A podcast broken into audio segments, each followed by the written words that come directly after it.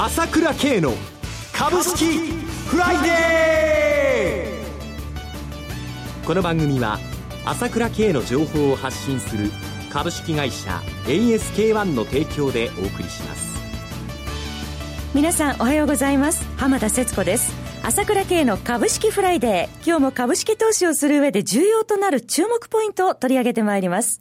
パーソナリティは、アセットマネジメント朝倉代表取締役、経済アナリストの朝倉慶さんです。朝倉さん、おはようございます。おはようございます。よろしくお願いいたします。よろしくお願いします。さて、今週の東京株式市場、朝倉さんはどのようにご覧になっていらっしゃいますか？そうですね、急速におしめりになっちゃいましたよね。そうですね、昨日まで3日続落で1ヶ月ぶりの安値をつけていますが。しかも200円近く3日下がってね、昨日250円安ということでね。そうですね、650円ぐらいですか？3日で下げてますね。そうですよね。はい、12月1日に引け値で2万円乗せて、いよいよ師走そうかなと思った途端にですね、はい、今週になって水を差されたということになっちゃって、なんだってがっかりしてる投資家が多いと思うんですけれども、はい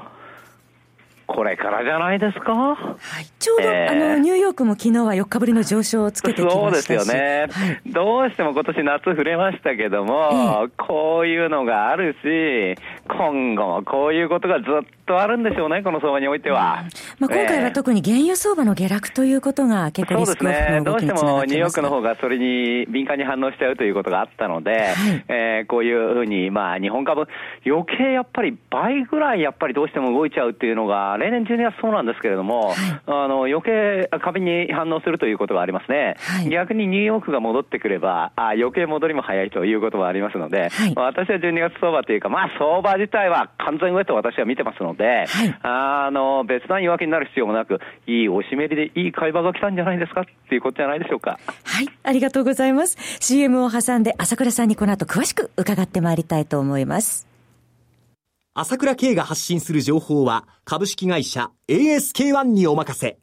毎朝7時にスマホで株式情報が聞けるモーニングニュース。月に2回のメール、朝倉経済レポート。そして月に一度の月間 CD では、朝倉慶が国内外の経済情勢、マーケットのトレンドを分析し、75分間とことん語ります。もちろん株式推奨銘柄情報も。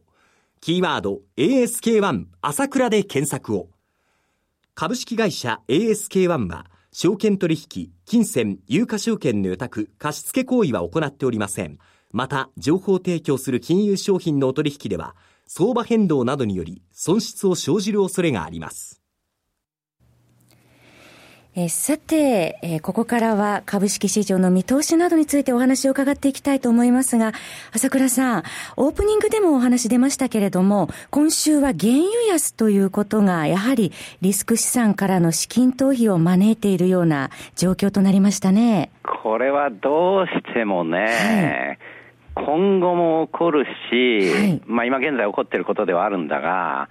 今年もやっぱり夏場もやはり大きくはそういうことが原因でしたよね。8月の末でしたでしょうか。えー、これは私は今後も避けることはできないと思うし、はい、要は原油の需給はどんどんどんどん緩んでいきますから、供給サイドも、あの、どんどん増えちゃう状況ですしね、多少は調整してますけれども、はい、全然 OPEC なんかももう機能を失ってますからね、はい、えー、そういう意味では需要も減ってくるという意味で、やっぱりゴールドマンサックス、来年は20ドル台って言ってますけど、私も実実はそう思ってるんですね。はあ、えー、WTI20 ドル台まで。はい、20ドル台入ると見てます、来年はね。はい、から中国の経済も減速すると思いますよ。えー、えー、そういう意味では、その度ごとに、こう、相場が触れるっていうのはいつもあり、例えば夏場なんですけれども、はい、夏やっぱり一番ニューヨークダウが安値つけたのが、確か8月25日だったと思うんですけれども、ここもやっぱり安値つけちゃったのと、原油が最初40ドル割れあったのもちょうど同じ時期なんですよね。はい、え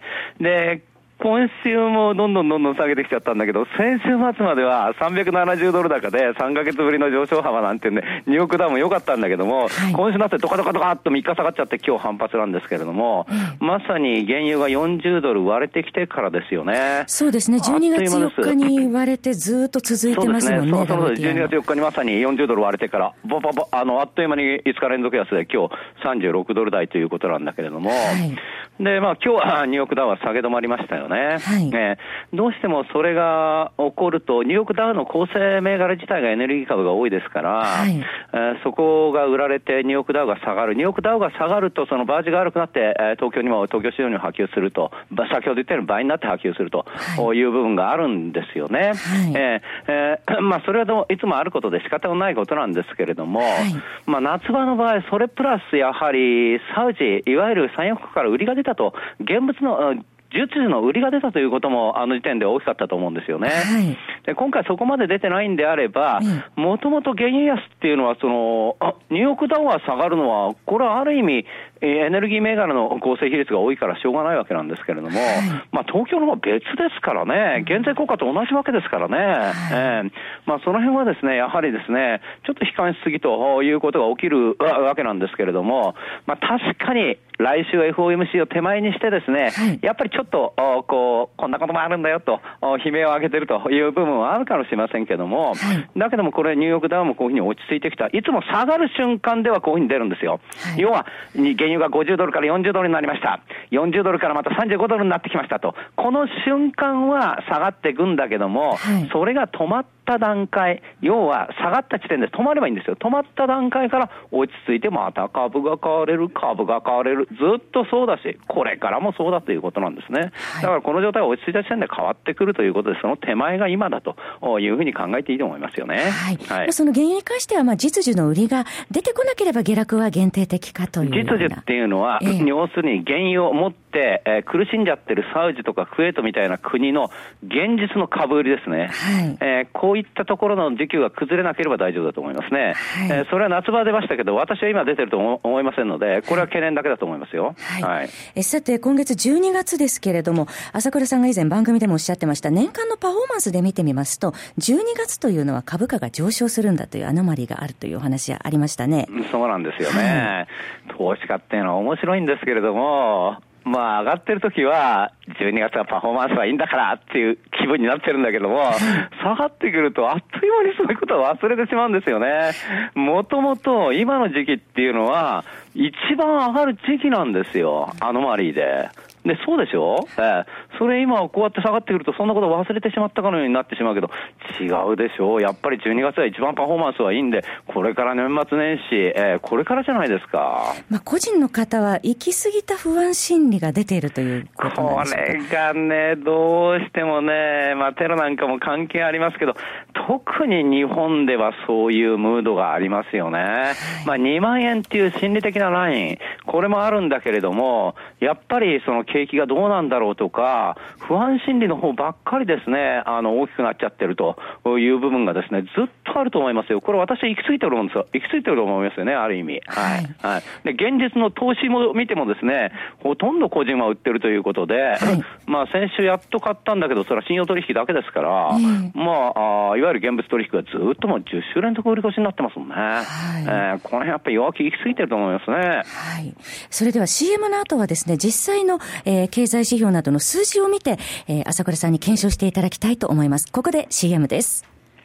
プロの株式情報が欲しいなら、朝倉慶。経済予測のプロ、朝倉慶の情報は、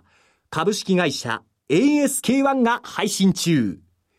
ウェブサイトはキーワード ASK1 朝倉で検索。モーニングニュース、経済レポート、月刊 CD など豊富な情報をご用意。まずは無料メールマガジンのご登録を。株式会社 ASK1 は証券取引、金銭、有価証券の予託、貸付行為は行っておりません。また、情報提供する金融商品のお取引では、相場変動などにより損失を生じる恐れがあります。えさて、今週の主な話題といたしましては、まず国内7、9月期の GDP、前期比0.3%増加、年率換算で1.0%の増加というニュースもありましたね。